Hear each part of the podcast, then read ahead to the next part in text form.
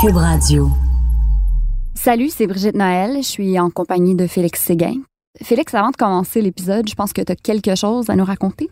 Il faut absolument pas manquer le grand reportage de notre bureau d'enquête qui s'appelle aussi Narcos PQ, une version télé si tu veux. Un reportage qui nous a amené au cœur de la guerre des cartels dans l'État de Guerrero au Mexique, qui nous a amené voir des anciens de la DEA à Washington, D.C., qui nous a aussi fait tourner plein d'entrevues à Montréal qui vont vous faire comprendre la narcoculture. Je vous conseille de ne pas le manquer. Vous pouvez regarder le grand reportage Narcos PQ qui est disponible en exclusivité sur Club Illico dès aujourd'hui. Cet épisode traite de sujets qui pourraient choquer certaines personnes. Soyez-en avertis.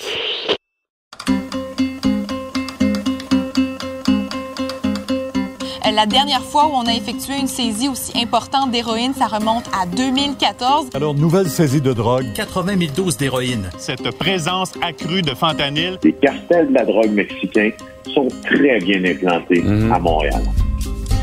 Je m'appelle Brigitte Noël, je suis journaliste au bureau d'enquête de Québecor.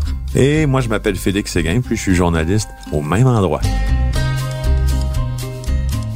Saviez-vous que le Québec est la terre d'accueil de plusieurs des plus gros trafiquants de la planète? Savez-vous qui ils sont?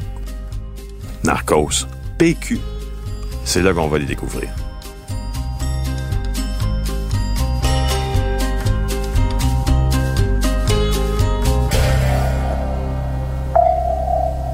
Aujourd'hui, on vous parle d'une famille qui est sûrement la plus connue dans l'histoire des narcotrafiquants québécois. Pour ce nouvel épisode de Narcos PQ, on se penche sur le cas des Risuto. Salut Brigitte. Allô, je te dérange-tu? Non, ça va? OK, je voulais juste t'appeler, je suis trop excitée, là, je viens de parler. Qu'est-ce qui se passe? OK, j'ai contacté le, le Drug Enforcement Agency hier, un ancien agent, je l'ai comme trouvé. Uh-huh. Juste pour, je me suis dit, ça serait intéressant de voir si les Américains ont des histoires intéressantes sur les drug dealers québécois. Puis le dude, c'est un ex-chef des cas internationaux. Il s'appelle. Mike Vigil. Il fait constamment des épisodes de America's Most Wanted. Il a travaillé sur les risottos. Puis là, il est Non. comme... Ouais, j'ai sûrement d'autres anecdotes. Laisse-moi fouiller. Il m'a appelé à 2 heures du matin, puis là, à 8 heures. Comme il dort pas, il est malade. Ah, you fucking kidding me? Yeah, so euh, il va nous parler n'importe quand. Bon, le concept de notre podcast, maintenant, il est clair. C'est de donner la parole aux narcos, ça c'est sûr, c'est ce qu'on fait. On tente de le faire euh, avec, euh, d'ailleurs, beaucoup de sensibilité, sans les porter au, au nu. Euh, mais dans le cas des Risuto, ben là, euh, Vito est mort et puis Nicolo est mort. Donc, le parrain et son fils ont décédé. Je suis persuadé que je peux vous dire sans me tromper que j'ai lu tout ce qui se faisait sur eux et j'ai vu tout ce qui se faisait sur eux. Et ça me fascine tout autant, mais dans Narcos PQ, on- il faut choisir une porte différente pour entrer dans ce sujet-là et puis euh, vraiment on l'a trouvé. Fait en plus de Mike Vigil du fameux Drug Enforcement Administration, on rencontre aussi Pietro Poletti, un ancien sergent détective euh, du SPVM qui a traqué et arrêté Vito Rizzuto euh, vers la fin des années 90, au début des années 2000. Mais Félix, faut que tu me dises, parce que je pense que je partage pas ton engouement, pourquoi es-tu si passionné par les Rizzuto? Ben, c'est parce que c'est la sixième famille euh, de la Cosa Nostra, en fait, euh, les sais, Il faut bien comprendre une chose. Pour moi, les Risuto, c'est un success story criminel. Et pour comprendre ce success story-là, il faut comprendre qui ils sont. Donc, t'as le papa, qui s'appelle Nicolo Risuto, qui, lui, au tournant des années euh, 70, 80, a ravi le pouvoir à Montréal à Paolo Violi, en le faisant tuer d'ailleurs. Donc, Nicolo Risuto, vieil homme, chapeau de feutre, euh, tiré à quatre épingles et très cliché, si tu veux. Il avait vraiment l'air d'un parrain. Lui, Nicolo Risuto, il voyait dans son fils Vito sa succession. Nicolo Risuto a contrôlé, à partir des années 80, toute la ville de Montréal, en stupéfiants, en apport de stupéfiants, en jeu illégal, en booking et tout ça. Et son fils, vers la fin des années 80, est venu reprendre, si tu veux, le collier. Ça, c'était Vito Risuto. Et Vito Risuto a amené la mafia montréalaise à un endroit où elle n'a jamais été, c'est-à-dire dans une vraie, vraie entreprise criminelle lucrative qui s'est affranchie d'ailleurs de la famille de New York. Il pouvait fonctionner tout seul, il prenait ses propres décisions. Il avait des tentacules partout dans le monde.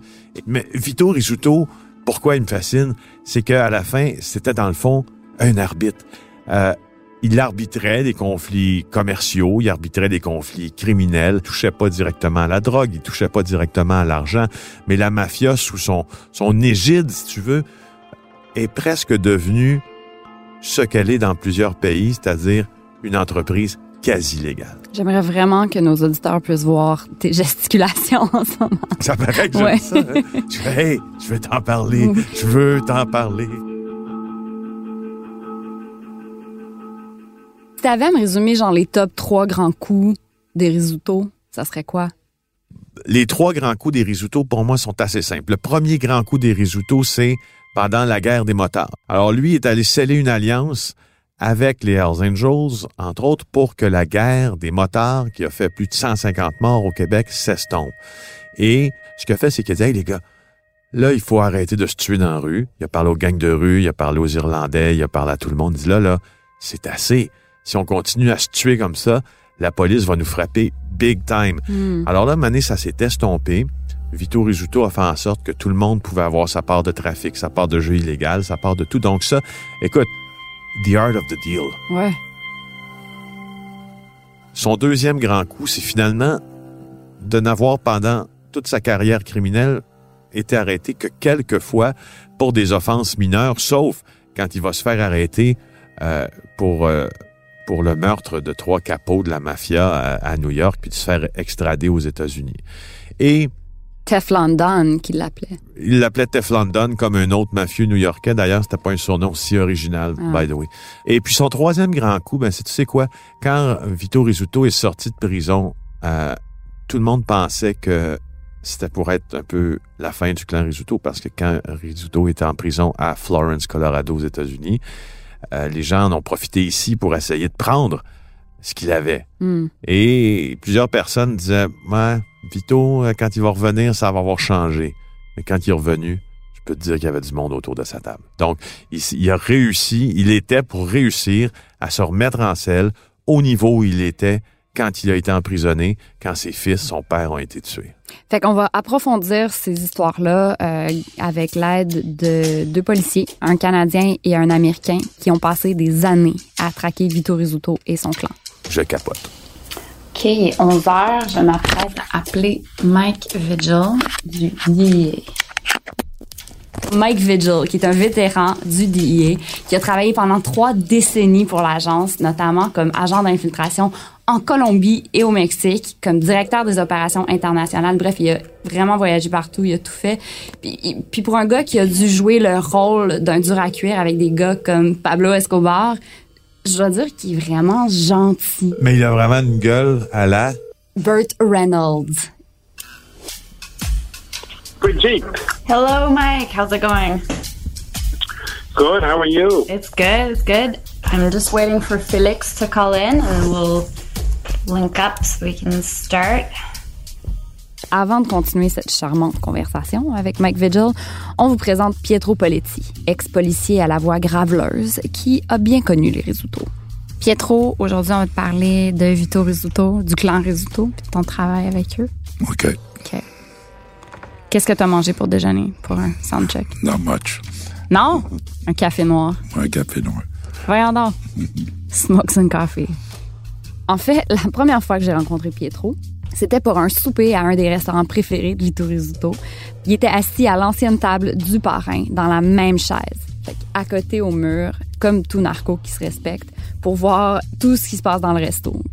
Je suis un ancien policier enquêteur pour la police de Montréal pendant une trentaine d'années. J'ai été promu sergent actif. J'ai travaillé à les escouades Carcajou. J'étais prêté à Ottawa comme coordinateur national pour euh, le crime organisé italien. Euh, C'était du renseignement, dans le fond. M'assurer que tous les corps de police avaient le même renseignement ou le partage d'informations. Félix, c'est toi qui me l'as présenté, mais comment est-ce que tu le connais? Dans le fond, euh, Pietro et moi, c'est euh, c'est une longue histoire parce que, euh, comme plusieurs journalistes à Montréal, on avait besoin de lui. Et on l'appelait souvent, souvent. Exemple, des journalistes en se réveillant le matin, on l'appelait en disant Hey Pietro, il s'est passé quoi en ville? Avant qu'il soit à la retraite, là. Oui, oui, pendant qu'il était, pendant qu'il était on Actif. et actif. Et euh, là, on l'appelait en disant Qu'est-ce qui se passe en ville? Euh, Qu'est-ce qui se passe avec les Italiens? Euh, Est-ce qu'on t'a croisé Vito hier euh, au centre-ville? Qu'est-ce qu'il disait? Blablabla. Bla, bla. Puis il a toujours été très, très généreux avec ces informations-là. Donc, on est en train même d'écrire un livre sur, sur sa carrière parce Mm. qu'il y en a une vraiment atypique. Pietro, c'est un gars qui a toujours euh, cultivé des sources dans le milieu criminel et je- pense qu'on peut dire que dans son carnet de contact, il y avait parmi les meilleures sources mafieuses en ville. Ben, je l'ai rencontré une dizaine de fois, peut-être plus, mais euh, avec mes partners, on a parlé avec lui deux, trois fois. Vito? C'était tout- Vito, c'était tout un homme euh, respectueux. C'était comment quand tu le rencontrais? Tu le rencontrais où? Au resto? Au resto, on allait dans son bureau d'avocat. Puis comment ça se passait? Gentleman. C'était une personne qui était à l'écoute. Euh, il te regardait vraiment des yeux, il était sincère. Pour nous, pour nous, oui. Toutes les choses qu'il nous a dit, il a fait. Vous semblez le respecter un peu quand même. Comment c'était d'être assis là avec un homme qui est quand même un criminel aguerri qui a... Mais c'est sûr que c'est, mais c'est notre travail, c'est pour ça que je suis policier. Il faut avoir ce respect-là professionnel que j'appelle. C'est sûr que c'est des tueurs, c'est des gens qui importent. des- c'est sûr comment tu peux respecter ça, mais côté professionnel, il faut le respecter. Autrement, on ferait rien. En fait, il y a toujours eu un certain respect entre les hautes instances de la mafia puis de la police. Pas un respect de leur activité criminelle, mais un respect pour que la ville fonctionne comme il faut. Hmm. Pour les mafieux, la police, c'est un mal nécessaire et pour la police, la mafia, c'est un mal nécessaire. Mais laisse-moi dire que la police aime mieux avoir un Vito Rizzuto en place ou quelqu'un de son, de son prestige ou de son acabit que euh, quelqu'un qui va utiliser la violence euh, à tous les jours. euh, voir là, ce que j'entends, c'est euh, un violent sanguinaire, membre au chef d'un gang de rue. Pour Mike Vigil, Vito Rizzuto a capté leur attention pour la première fois en 81. C'était la guerre de clans de la mafia new-yorkaise. Et euh, je pense que Joey Massino, c'est un nom qui dit quelque chose, Félix? Oui, Fait qu'un haut placé de la famille Bonanno, la famille euh, criminelle Bonanno à New York, euh, a demandé à Rizzuto de s'occuper du meurtre de trois rivaux. Les cadavres ont été découverts genre 20 ans plus tard. Fait qu'en 2004, tout est sorti. Rizzuto a été extradé aux États-Unis. Il a plaidé coupable à des accusations de conspiration en vue de commettre un meurtre. Et il a écopé d'une sentence de 10 ans. Puis il a fait la moitié. Vito Rizzuto a toujours prétendu, dans le meurtre des trois capots de la mafia à New York, que sa job, c'était juste se cacher dans un placard, puis de sortir, puis de dire c'est un hold-up. Ça, c'était sa version. C'est plausible? Ben non. Pietro, il a arrêté Vito Rizzuto, hein? Oui, pour l'arrestation qui allait changer la vie complète de Vito Rizzuto, c'est quand, il, quand le gouvernement américain a obtenu des autorités canadiennes qui soient extradées à New York pour subir un procès pour le meurtre de trois soldats de la mafia là-bas. Moi, j'ai arrêté Vito avec mon partner Nick Milano. Comment ça s'est passé? C'était une opération secrète avec la police de New York, puis mon commandant Mario Plante. Et euh, il voulait qu'on aille là avec le SWAT, là, mais on l'avait suivi. Il n'y avait personne dans la maison, juste lui et sa femme. On a refusé d'aller avec les médias. On a cogné à la porte avec un char de police dehors, un auto de police avec les flashers. Il savait. Il nous a fait rentrer. Il dit, alors, on a un mandat d'arrestation contre vous. Puis la première chose qu'il a dit, c'est vrai, il dit, écoute, euh, Giovanna, sa femme, il dit, fait, offre un café aux deux policiers, si vous, si on voulait un espresso, c'est pas le temps. Donc, il accueille les policiers, tranquillement. Voulez-vous un café? Est-ce que vous pouvez me laisser mettre un habit propre? Rappelez-vous d'une image. Quand Nicolo Rizzuto, son père, est sorti de chez lui sur la rue Antoine Berthelet, dans le quartier-ville à Montréal, il était complet trois pièces, chapeau de feutre, bien mis, et on disait même qu'il sentait le parfum à plein nez. Les policiers lui avaient laissé l'opportunité de se mettre à son avantage pour sortir de la maison. C'est un peu ce qui est arrivé là avec Pietro, Nick Milano puis Vito Rizzuto. En joke, on avait dit, écoute, euh, c'est notre grosse arrestation, pourriez-vous mettre en habit? Puis, euh, mais j'ai tout le temps travaillé dans ce sens avec l'humour. Pas, j'étais pas J'étais tout un peu sarcastique, mais ça marche aussi.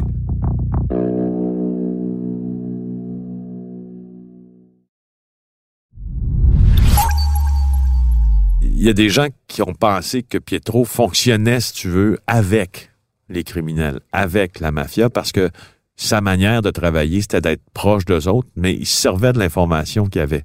Alors, d'un côté, il a été essentiel pour le service de police parce qu'il a donné tellement d'informations, mais de l'autre côté, est-ce qu'il a été reconnu à son juste titre, Pietro Poletti? Moi, je crois que non. C'est, c'est pas de l'humour, c'était juste uniquement la jalousie. Les gens trouvaient pas des fois que vous étiez trop proche? Non. Ils, ils trouvaient qu'on était trop proche, qu'on savait beaucoup de choses, qu'on s'approchait à eux.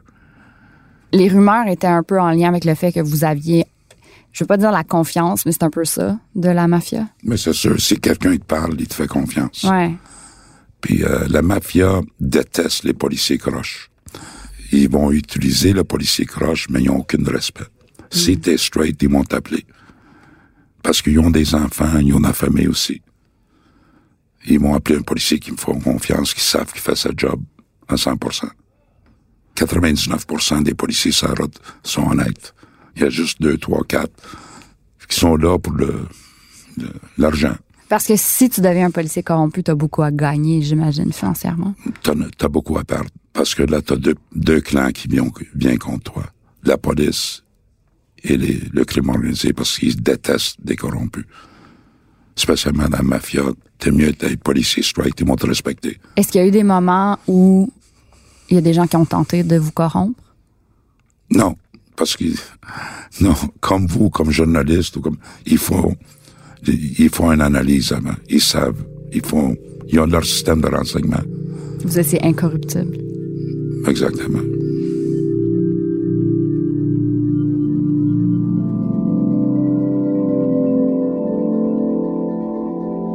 Toi, policier, tu venais du même quartier que les boys, comme tu les appelles. Dans ce temps-là, c'était les boys, ouais. Ouais. Faut le dire que je viens de Saint-Henri, évidemment Saint-Henri, Pointe-Saint-Charles. C'est là vraiment que j'ai connu le, le crime organisé.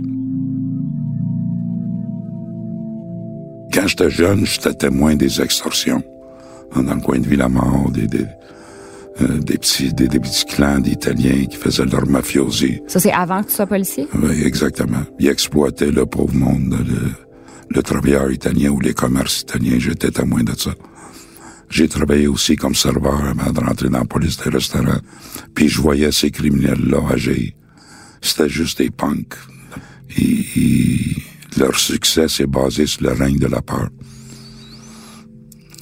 Donc j'ai rentré dans la police pour régler ce problème-là, mais au moins l'exposer. Mais il faut quand même dire que Pietro avait un accès particulier aux membres euh, du clan Risuto. Il, lui aussi est italien, il avait grandi dans le même quartier qu'eux. Il avait un peu le même profil, tu pourrais dire, mais sauf que lui, il avait choisi d'être la loi au lieu de la briser. J'avais pas un accès privilégié à la mafia, sauf qu'on se connaît. Je suis d'origine italienne, je parle italien, je connais la culture. Puis la mafia, spécialement la, mafia siciliano-italienne, ils vont faire plus confiance à un policier d'origine italienne. Ça, c'est pas juste au Québec, ça peut être en Ontario. On l'a vu aux États-Unis, à New York. Là, pourquoi c'est facile? On comprend, premièrement, le langage puis leur culture. Euh, le vrai mafiosi, il fait jamais du trouble à police. Jamais. C'est pas son but d'être baveux. Le vrai est calme. C'est ça. On faisait des. Nos patrons disaient, allez-y. Vito Rizzuto, dans son cas, il a toujours été très respectueux du travail des policiers, nous dit Pietro. Mais là arrive une affaire un peu particulière, une fameuse histoire de couronne mortuaire. Qu'est-ce que ça disait sur la couronne? C'était quoi le message? From the office. Déjà là, quand je l'ai reçu, quand on l'a reçu à la maison, euh, je savais qu'il y avait quelque chose de bizarre. Ben, mais ça. Non, dans, dans, dans le sens que ça se peut pas que la mafia fait ça. Il y a d'autres messages qui vont t'envoyer. Je pensais que c'était un petit, euh, un petit pee-wee de un wannabe. Ça sonne à la porte et c'est sa mère qui répond et sa mère reçoit une couronne mortuaire. Pietro sait très bien que dans la tradition mafieuse, quand on reçoit ça, c'est un message très clair que tes jours sont comptés, que la fin est proche. À ce moment-là, c'est de branle-bas parce que là, la police arrive là, tous les amis de Pietro arrivent là, ses amis sont policiers aussi, les boss, les patrons, qu'est-ce qui se passe?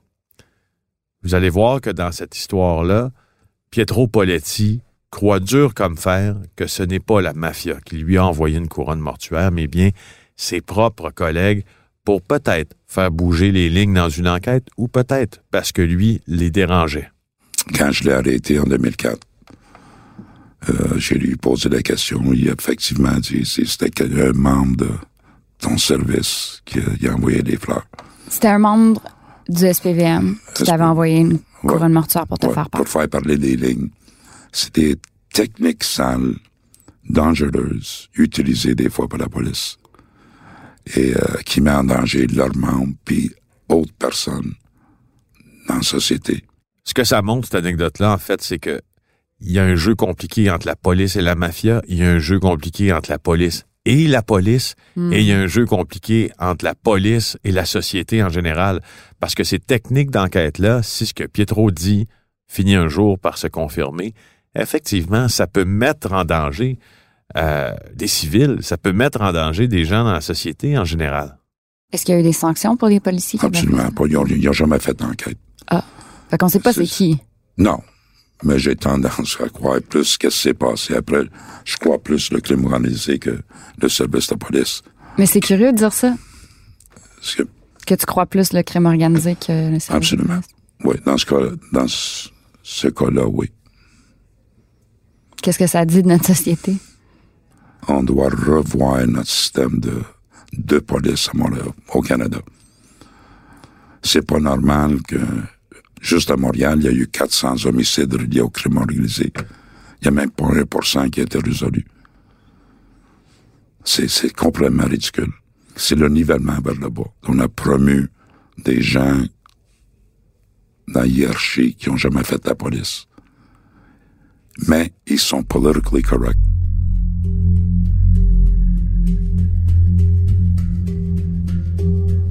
« 400 homicides reliés au crime organisé, 1% résolu. Est-ce que c'est vrai, cette donnée-là? Ben moi, j'ai tendance à le croire et ça a été un chiffre qui a été euh, souvent énoncé par la police à Montréal, par la Sûreté du Québec également, pour une raison fort simple, c'est que, évidemment, il y a deux raisons à ça la police va mettre beaucoup moins d'énergie à trouver un mafieux qui en a abattu un autre que un homme qui a euh, abattu, euh, je sais pas moi, un jeune commis dans un poste d'essence. Mhm. C'est normal. On s'attend à ça notre police, non? Mais dans le cas des meurtres qui sont liés au crime organisé, c'est qu'ils sont passés maîtres dans l'art de tuer. Faut, faut, faut, le comprendre comme ça aussi. Euh, la personne, exemple, qui est venu tuer Nicolo Risuto. Là. Je sais pas si tu t'en rappelles. Là. Euh, il est allé prendre son café dans sa véranda derrière la maison. Chez lui. Chez lui. Et pouf, un coup, à mm. travers la fenêtre d'un tireur embusqué. Le tireur, là, c'est pas un tireur de Montréal. C'est quelqu'un qui est venu d'en dehors d'ici pour faire ça. Je pense. Ben, pas je pense, c'est sûr. Tu veux pas avoir un tueur qui tient en ville, qui pourrait parler tu vas avoir un tueur de l'extérieur qui peut venir des États-Unis, qui peut venir d'ailleurs. Après ça, il va s'en retourner. Tu lui fournis l'arme. Après ça, lui, il s'en retourne chez lui. Être tueur à gage, quand même un job. Puis ça, ça a l'avantage, jusqu'à temps que ces gens-là se mettent à table, que euh, s'ils sont très bons, ben, tu pourras jamais élucider leur crime. Est-ce que tu sais de combien de meurtres les résultats pourraient être responsables? Dans leur histoire, ils ont tué combien de gens? Ah, ça se compte par dizaines. Mais combien de dizaines? Ben, je sais pas. Ce que je sais, par exemple, c'est qu'il y a une légende à Montréal qui dit que il y a comme un genre de fausse commune dans Laurentide ah. où plusieurs des gens qui sont disparus, dont on n'a jamais retrouvé le corps, ont été enfouis. Légende numéro un. Légende numéro deux, le bain d'acide. Il y a cette...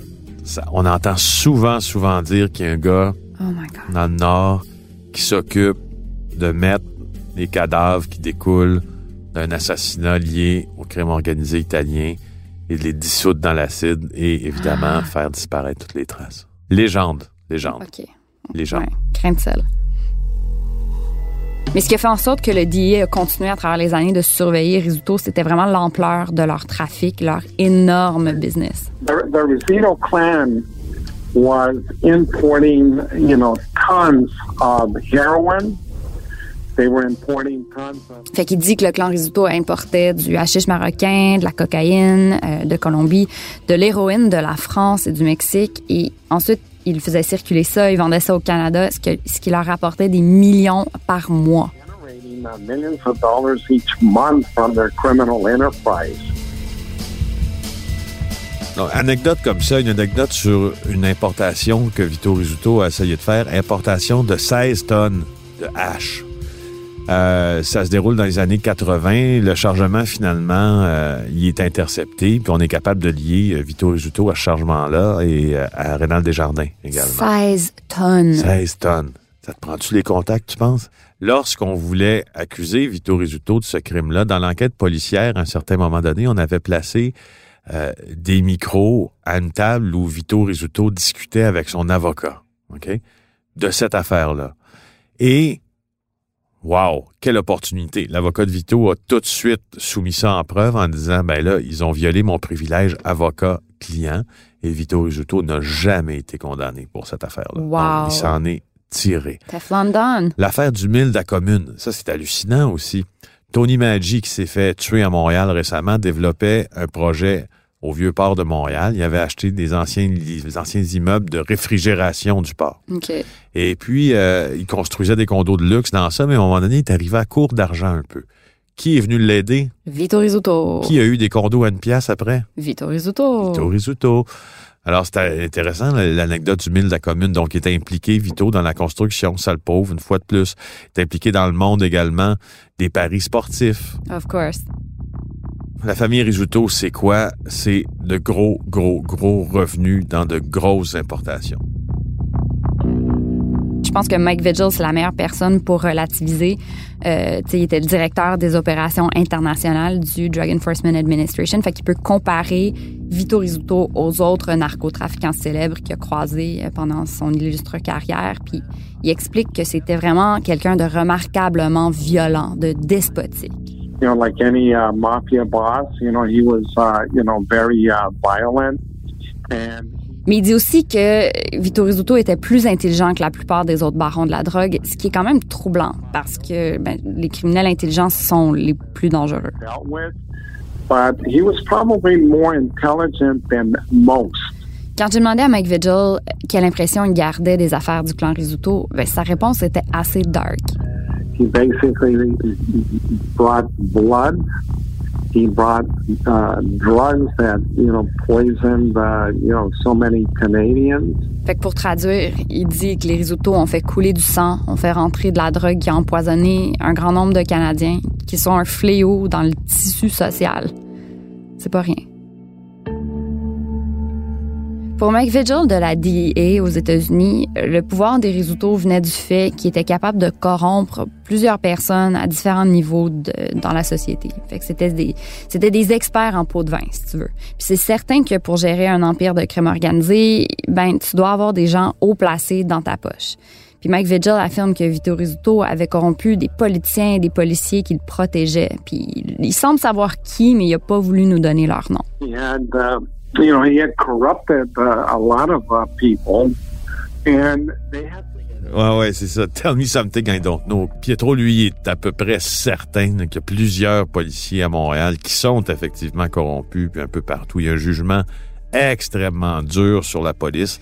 Évidemment, euh, ça à travers quoi il est passé, ça le porte à, à justement euh, faire ce jugement-là. Donc, c'est pas surprenant que Mike Vigil croit que Vito Rizzuto a corrompu des, officiers publics. Pas du tout. Pas du tout. Mais pour que tout ce système-là fonctionne, il faut faire circuler d'immenses sommes d'argent sans que les autorités le remarquent. Fait qu'on parle aussi de blanchiment d'argent à grande échelle. Et ça, Mike Vigil nous a expliqué un peu comment ça fonctionnait. Like uh, diamonds, buying gold, things of that nature. Il s'adonnait entre autres au commerce de diamants et d'or, mais il servait surtout de fausses compagnies pour laver l'argent. Puis Félix, toi, t'as enquêté là-dessus. Peux-tu me parler de l'affaire Multiprêt? C'est une des enquêtes les plus fascinantes qu'on a faites, ça. Euh, Multiprêt, c'est un grand courtier hypothécaire au Québec. Donc, tu appelles ce courtier-là, il va se charger de te négocier, disent-ils dans leur publicité, les meilleurs taux hypothécaires pour ton prêt. Bien bon. sûr. Vito Rizzuto, au début des années 2000, il a essayé de faire un genre de takeover de multiprêt, un putsch, donc de s'immiscer, comme la mafia le fait si bien, par en dessous, puis aller mettre de l'argent dans multiprêt par le biais de plusieurs personnes qui gravitaient autour de lui, puis qui gravitaient autour de multiprêt également. Finalement, tout ça n'est jamais arrivé, mais ce que ça te prouve, là, t'imagines, quand on a dit tantôt que son empire allait être un empire complètement legit, ce que tu vois là comme tactique, comme technique, c'était dans le but d'en arriver à ça. Écoute, si tu peux faire, tu peux laver ton argent sale dans des prêts hypothécaires, hey, la belle affaire.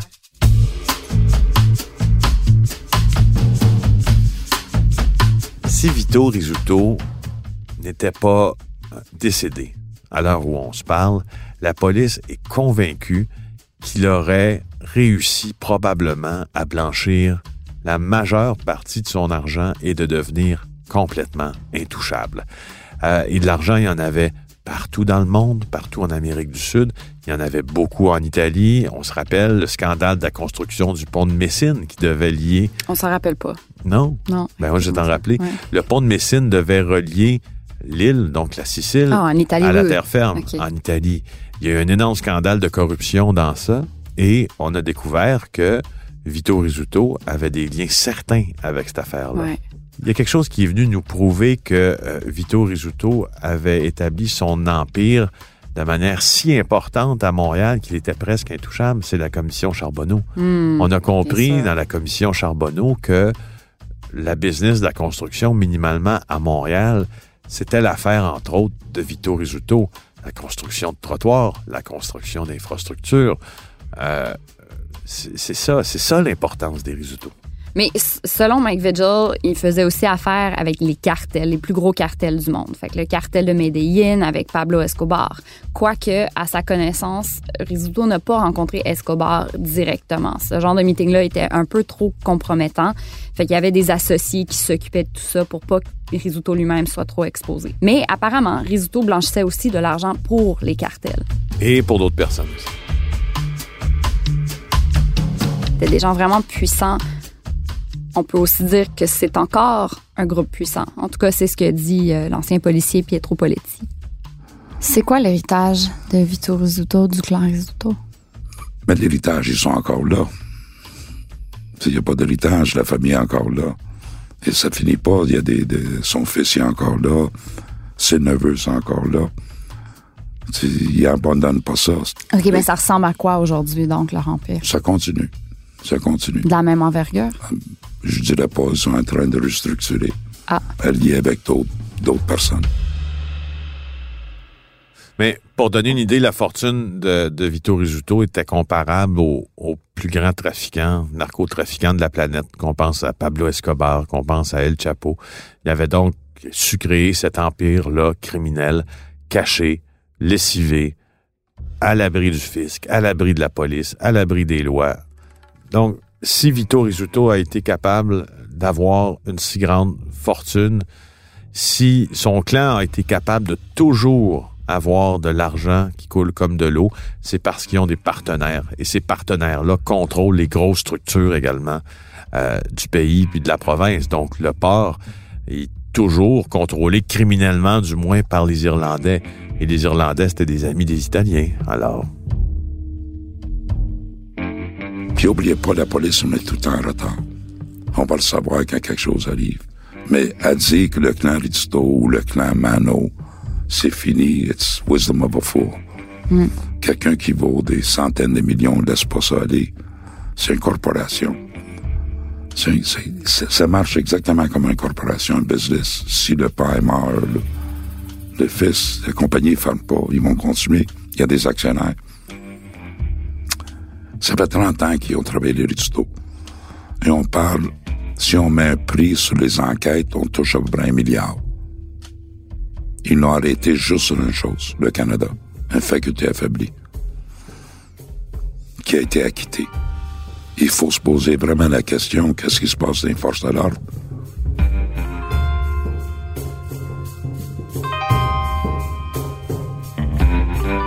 Mais Félix, pourquoi il y a eu si peu d'arrestations? Qu'est-ce qui se passe avec la police? Ben, pourquoi il y a eu si peu d'arrestations? Il y a eu l'opération Colisée en 2006 qui a permis de mettre euh, beaucoup de soldats de, de Vito Rizzuto encore pendant 10, 15 ans. Mais Vito Rizzuto, lui, n'a jamais été inquiété par l'opération Colisée. D'abord, l'opération Colisée, ce à quoi on voulait toucher, c'est l'argent Hmm. de Rizzuto. Puis on pense qu'il y a à peu près 900 millions, donc près d'un d'un milliard, milliard. d'argent qui sont toujours dans ces différentes compagnies qui appartiennent ou qui sont contrôlées euh, par des hommes de paille de sa famille, dans le fond. Le crime organisé va tout le temps exister au Canada. Ouais. Parce que c'est un pays facile pour le, le cibage d'argent. Money laundering, c'est le pays le plus facile des G20. Pourquoi est-ce que c'est un pays C'est facile? non-loi. C'est le seul pays d'un G20 où le, nos portes d'entrée, les ports, Vancouver, Hamilton, Montréal, Halifax, c'est contrôlé par les sécurités privées qui gagnent 17 piastres à l'heure, qui checkent le port de Montréal. C'est, c'est, joke.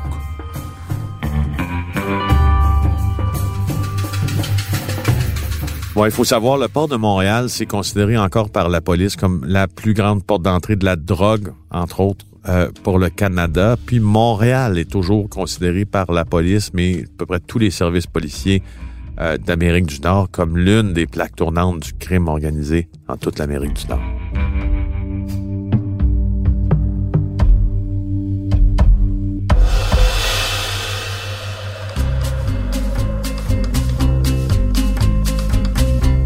Dans le prochain épisode de Narcos PQ, l'histoire rocambolesque du Québécois Alain Olivier. C'est un récit digne d'un film et d'ailleurs, ça en sera un. On sait que les, les sentences pour la drogue en Thaïlande, c'est euh, ultra sévère. Qu'est-ce qui t'arrive? J'ai été condamné à mort. À mort? Ouais. Euh, à Bambat, la première prison pouvait être jusqu'à 100 dans la cellule où j'étais. Puis avec un trou dans le coin qui, serait, qui faisait office de toilette. T'as pas rien, t'as pas aucun confort. Fait que c'est, c'est soit que tu passes à travers ou que tu crèves. Puis moi, je me suis donné une raison de me battre parce que je savais que j'avais été accusé à tort. Et c'est ça qui, qui a fait en sorte que je, je me suis battu pour vivre puis revenir ici. T'as vraiment pas une vie ordinaire. Toi non plus. Ben là, Si vous aimez ce balado, n'oubliez pas de vous abonner et de le partager sur vos réseaux sociaux. On vous invite aussi à nous laisser vos commentaires et à nous donner un maximum d'étoiles, préférablement 5. Vous pouvez aussi suivre le bureau d'enquête de Québécois sur Facebook ou nous lire dans le Journal de Montréal.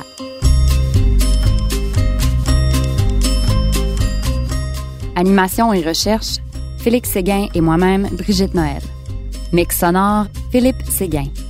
réalisation et montage, Bastien Gagnon La France et Anne-Sophie Carpentier.